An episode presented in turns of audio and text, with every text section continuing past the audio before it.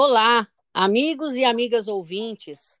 Eu sou Helena Sampaio e estou com vocês em mais um episódio da Rebraus, a Rede Brasileira de Letramento em Saúde.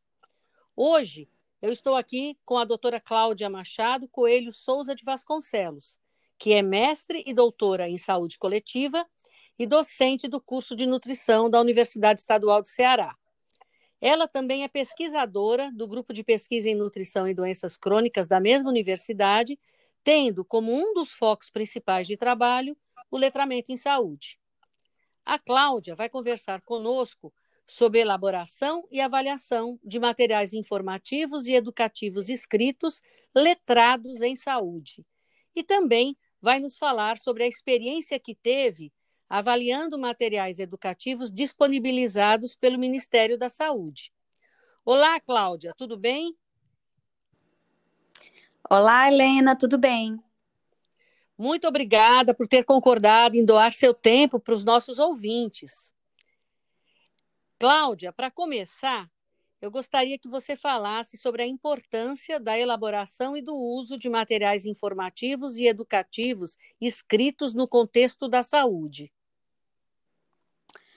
Bom, Helena, é, os materiais informativos e educativos escritos apoiam os profissionais de saúde no processo de cuidado das pessoas, por meio de orientações importantes em saúde. Esses materiais podem ser usados durante as consultas individuais ou atividades educativas coletivas. O melhor deles é que as pessoas podem levar consigo e ler quantas vezes quiser.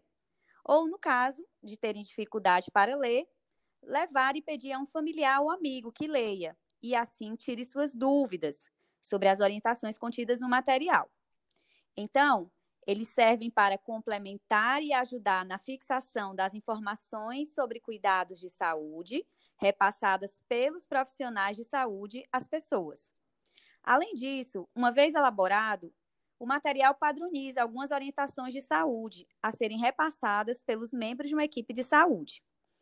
Assim, torna-se essencial incorporar a elaboração e avaliação desses materiais como rotina nos serviços de saúde, considerando a especificidade de cada local, obviamente.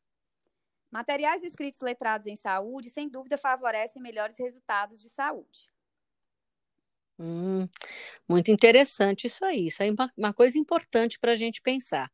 E como que esses materiais devem ser elaborados, Cláudia?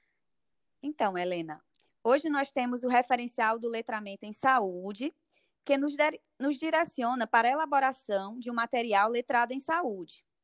Tal referencial possui diretrizes que, se utilizadas, facilitam o acesso, a compreensão, a avaliação e o uso das informações em saúde pelos indivíduos. O profissional de saúde já começa a elaboração seguindo tais diretrizes e, após a sua conclusão, deve avaliá-lo junto ao público-alvo. Certo. E como avaliar junto ao público-alvo, Cláudia? Bem, essa parte é bem interessante. Isso pode acontecer por meio das rodas de conversa, grupos focais, círculos de diálogos, durante as consultas, entre outras metodologias. Veja qual a melhor se adequa ao seu local de trabalho. Assim, antes de instituir um material no seu serviço e de solicitar a impressão em grandes quantidades, o avaliem. Certo. Então, Cláudia, vamos supor, eu fiz um material considerando o referencial teórico de letramento em saúde, que você disse que existem as diretrizes. E aí, como é que eu faço para avaliar se esse material realmente atendeu a essas diretrizes? Bom, para identificar se o material elaborado por você atende às diretrizes do letramento em saúde, você pode lançar mão de instrumentos, sendo o SAM, Suitability Assessment of Materials, o mais utilizado, já tendo sido traduzido para a língua portuguesa. O SAM possui 22 itens que são avaliados e categorizados em superior, adequado e não adequado. Os itens do SAM se referem a conteúdo, demanda de alfabetização, ilustrações, layout e adequação cultural. Após a avaliação de cada item, é calculada uma proporção de adequação final do material em avaliação, classificando em superior, adequado ou não adequado. Assim, se for classificado como superior ou adequado, você já tem em mãos o material letrado em saúde. Que maravilha! Bom, mas também tem a situação em que você recebe um material pronto, feito por um órgão do governo, como o Ministério da Saúde, por exemplo. A dica é: avalie com o SAM ou outro instrumento que atenda às diretrizes do letramento em saúde, além, é claro, de avaliá-lo junto ao público-alvo. Depois da avaliação, faça os ajustes se necessários e comece a usar você perceberá a importância e os benefícios decorrentes do uso desses materiais. É, muita coisa esse SAM, hein? Tem vários itens para serem avaliados. Eu acredito que se a pessoa utilizar um instrumento desse, realmente ela fica com um retrato muito bom, não é não, Cláudia? O que ela está acessando, tentando fazer ou tentando avaliar, não é? Muito bom. E, Cláudia, você andou avaliando, não foi, nos seus trabalhos, alguns materiais educativos, informativos relacionados às doenças crônicas, produzidos pelo nosso governo, pelo Ministério da Saúde. Vamos falar um pouquinho sobre os principais resultados que você observou no seu estudo? Sim, claro. Eu avaliei materiais que abordavam a prevenção e controle de doenças crônicas, disponíveis nos sites do governo federal. Olha, Helena, deu um trabalhinho avaliar tantos materiais, mas os resultados foram bem interessantes. Para começar, eu vou explicar como eu avaliei os materiais, tudo bem? Sim, sim, vamos lá. Bom, a primeira etapa foi de identificação de quantos materiais nós teríamos para avaliar, acessando os sites do governo que tivessem correlação com a temática. Depois de identificados os mais de 40 materiais, nós procedemos à avaliação por mim, que era a pesquisadora principal do estudo, e duas estudantes de nutrição previamente treinadas. Entre os vários tipos de instrumentos que utilizamos, gostaria de destacar o uso do SAM, que já mencionei no início da nossa conversa. Após a avaliação pelas peritas, iniciamos a avaliação dos materiais junto a usuários da atenção primária do SUS. Esse foi um momento incrível, em que validamos, na fala deles, a maioria das diretrizes do referencial do letramento em saúde. Foi incrível ouvi-los dizer que não gostam, por exemplo, de letras estilizadas, como em itálico, o que já estava posto enquanto diretriz, mas que é, infelizmente, muito encontrada nesse tipo de material, talvez com o intuito de deixar mais bonitinho ou algo do tipo. O estudo identificou que existe uma grande quantidade de materiais educativos escritos sobre a temática disponíveis na internet. E o tipo de material mais comum foram os materiais de pequenas dimensões, como a filipeta e o folder.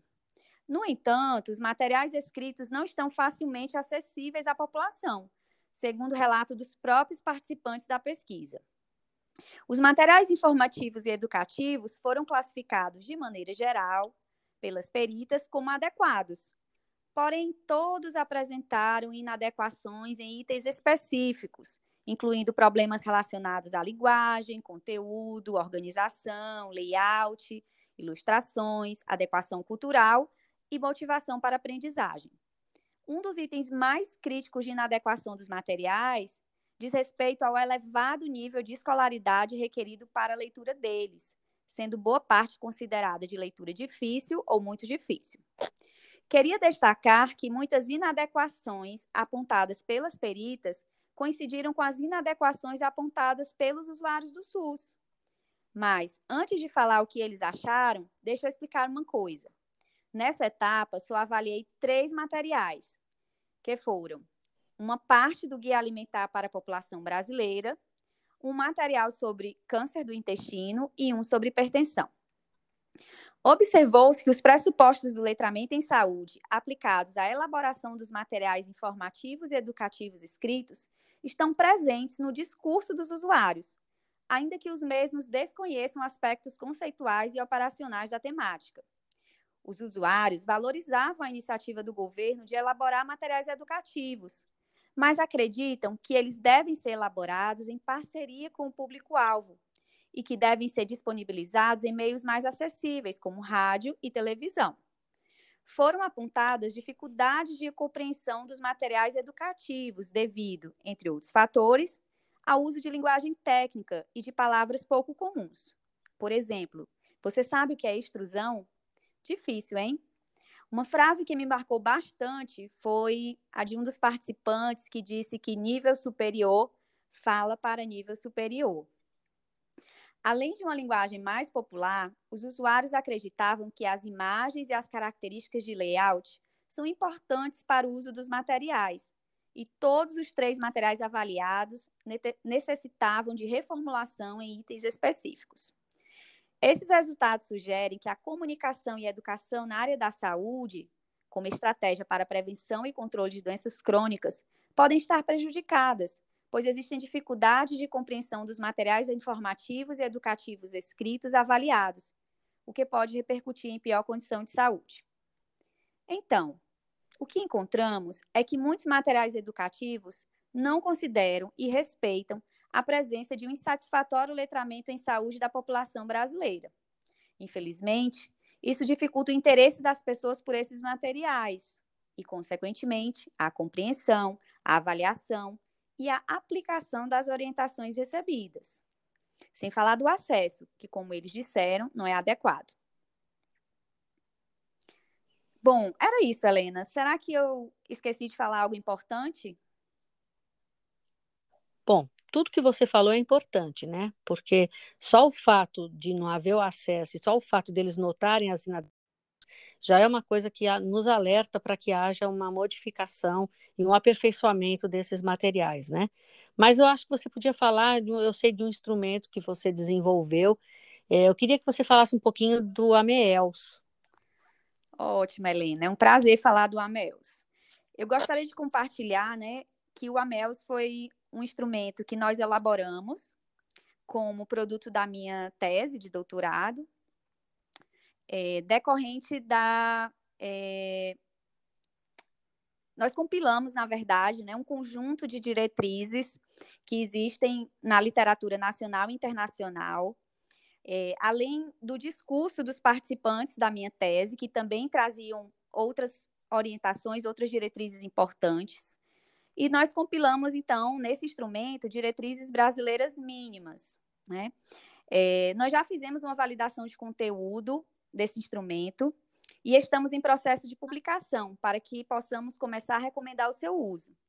O AMELS ficou com 56 itens distribuídos nas categorias conteúdo, linguagem, ilustrações, layout, tipografia, apresentação e adequação cultural. Eu espero que em breve nós possamos, então, é, estar recomendando o uso quando nós finalizarmos, então, a publicação e disponibilizar a todos esse instrumento. Pois é, eu fiz questão de lembrar desse instrumento porque eu acho que você teve uma contribuição muito importante, porque a gente trabalha, não vou dizer, não vamos desconsiderar a validade de instrumentos já feitos por outros e até uh, traduzidos e validados na nossa língua, mas é importantíssimo que você tenha desenvolvido esse instrumento, porque você partiu de uma demanda mesmo, né, do que você detectou de dificuldade, né, de usar os, os instrumentos que existiam e do, do próprio feedback da população. Então, ele é um instrumento que foi baseado nas necessidades de, de parcela da população brasileira. Então, eu estou também expectante que você logo consiga essa publicação e disponibilize esse material para quem quer trabalhar com letramento em saúde. E, e, Cláudia, o que, é que você gostaria de dizer ainda assim, para a gente poder encerrar nossa entrevista de hoje? O que, é que você gostaria de dizer aos nossos ouvintes? Bom, Helena, eu acho que eu queria dizer que, apesar das barreiras para incorporar no cotidiano dos serviços a elaboração e avaliação desses materiais, é essencial reivindicar por um espaço no trabalho para essa atividade né? Você precisa, então, avaliar os materiais que recebe pronto, ou mesmo fazer materiais necessários ao seu serviço. Então, sugiro que você converse com seu gestor, coordenador, e peça um tempo adequado para realizar essa tarefa.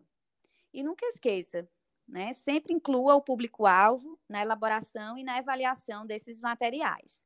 Eles querem e precisam ser ouvidos. Outra estratégia é contar com o apoio de estagiários e ou pesquisadores que se inserem no serviço no qual você trabalha. Peça parceria para essa atividade. Assim você vai conseguir, aos poucos, instituir processos de elaboração e avaliação de materiais educativos e informativos no seu serviço. Muito bom, muito bom. É isso aí que a gente espera mesmo que as pessoas falam. É uma dica importante. Quem quer começar pode aproveitar essa dica e realmente dar o pontapé inicial, não é não? É, Cláudia, mais uma coisa que eu estava me lembrando aqui de tudo que você falou, eu acabei achando que nossos ouvintes vão gostar de receber um referencial. Diz aí para os nossos ouvintes onde é que eles podem encontrar essas diretrizes que você comentou de elaboração de materiais educativos escritos. Pense assim, pense nos nossos ouvintes que estão agora despertando para a importância do letramento em saúde e pense também naqueles que já querem colocar a mão na massa, ou seja, construir um material educativo apoiado nessas diretrizes? Ah, ótima informação, Helena. É, algumas pesquisadoras do grupo de estudo e pesquisa em nutrição e doenças crônicas da UES, né, publicaram um livro em 2018. Ele também é o produto da minha tese de doutorado. É, ele foi publicado pela CRV, intitulado Materiais Educativos para Prevenção e Controle de Doenças Crônicas, uma avaliação à luz dos pressupostos do letramento em saúde, e lá nós compilamos um conjunto de diretrizes existentes, mas lá tem todos os referenciais teóricos para quem quiser se aprofundar em algum deles. Né? E será um prazer, então, compartilhar essas diretrizes né, com todos vocês. O livro, então, pode ser disponibilizado no site da CRV. Ótimo, muito bom, Cláudia. Colocamos essa referência completa na apresentação do nosso episódio de hoje para facilitar o acesso de nossos ouvintes. Então, eu quero agradecer novamente sua participação em estar conosco, com esses valiosos conhecimentos que você nos trouxe. Espero que você, eu sou daquelas uh, utilitaristas, viu? Eu espero que você retorne em outros, pod, em outros episódios do nosso podcast para a gente continuar a conversar sobre esse tema. Eu sou apaixonada e a gente percebe na sua fala o tanto que você é apaixonada também. Então, muitíssimo obrigada, Cláudia. Ah, Helena, foi uma enorme satisfação compartilhar esse podcast com você e fico à disposição para o Rebraus, para a rede, né? Quando vocês necessitarem. É um grande prazer estar aqui com vocês. Obrigadão. Caros ouvintes, obrigada pela sua audiência e até o nosso próximo podcast.